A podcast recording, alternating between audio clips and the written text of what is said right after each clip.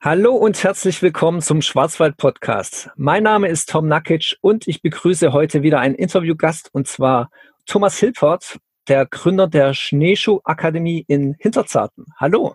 Ja, hallo. Herr Hilpert, Sie sind der Gründer zusammen mit Monika Neck von der Schneeschuh Akademie. Doch vielleicht erstmal zum Einstieg die Frage, was macht die Schneeschuh Akademie überhaupt? Ja, also die Schneeschuh Akademie ist ein Veranstalter oder wir sehen uns als Veranstalter von geführten Wanderungen.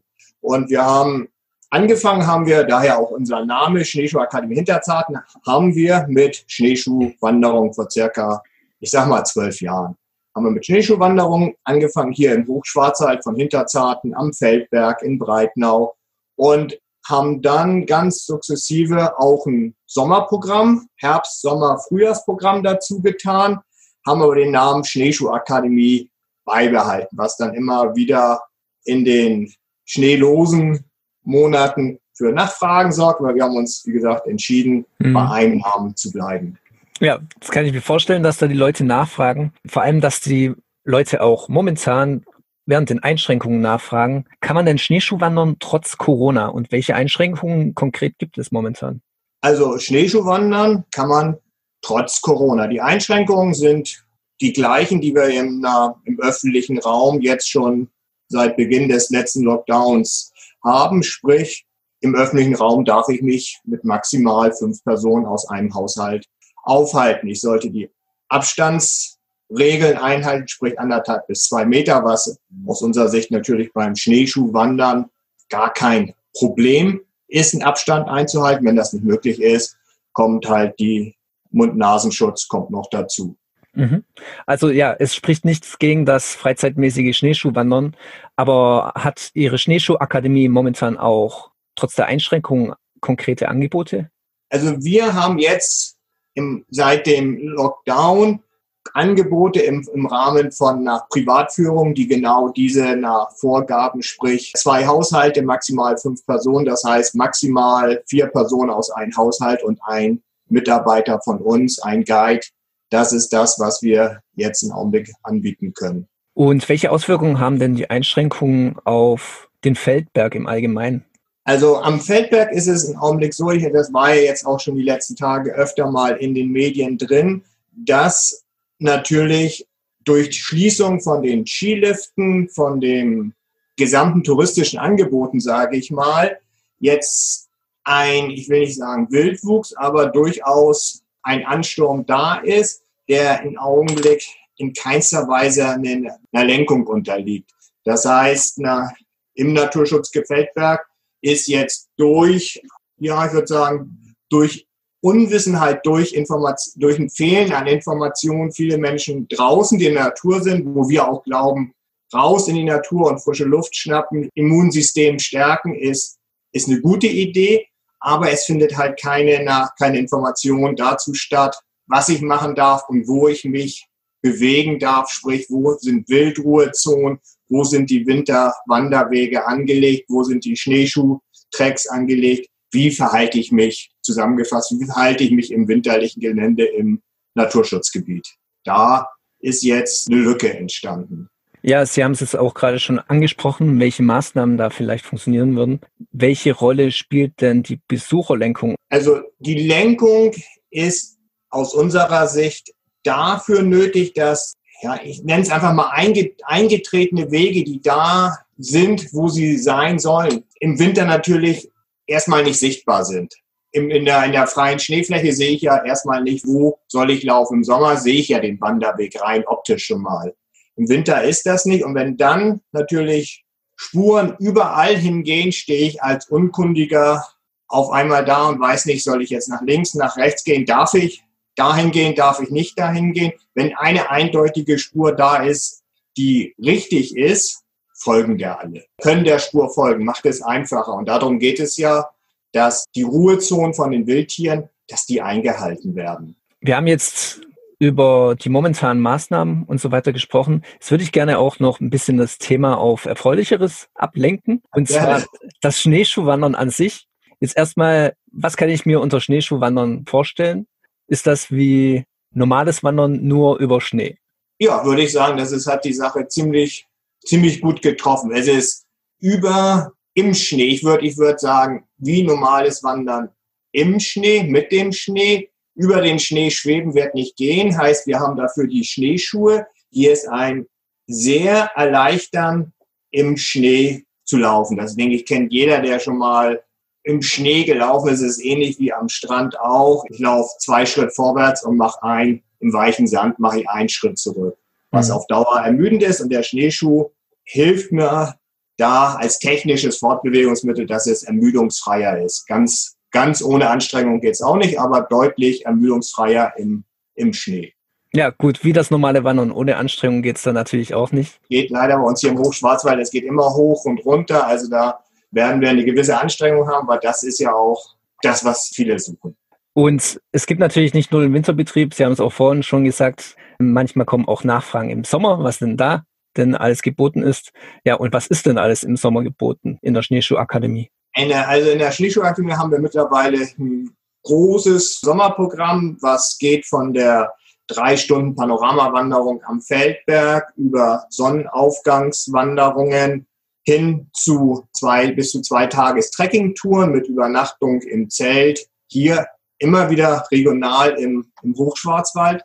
Und dann haben wir noch als besonderes Highlight unsere Marathonserie, wo wir analog zu dem Marathon, vom Halbmarathon über Marathondistanz bis zum Ultramarathon, Wanderungen auf genau den Distanzen anbieten, sprich nach 42,2 Kilometer beziehungsweise Halbmarathon oder Ultradistanzen. Da haben wir verschiedene Wegstrecken, die dann gemeinsam erwandert werden. Wie lange dauert denn so eine Wandermarathonstrecke? Nehmen wir einfach mal den Klassiker, die nach Marathondistanz.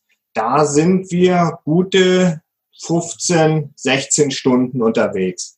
Und unser Ziel liegt weniger auf der Zeit, sondern auf dem gemeinsamen Erlebnis. Das heißt, wir wandern in der Gruppe, wir nehmen, bleiben zusammen. Die Tour ist geführt durch unsere Guides und spannend ist, gemeinsam die Distanz von den 42,2 Kilometer zu, in der Gruppe zu bewältigen.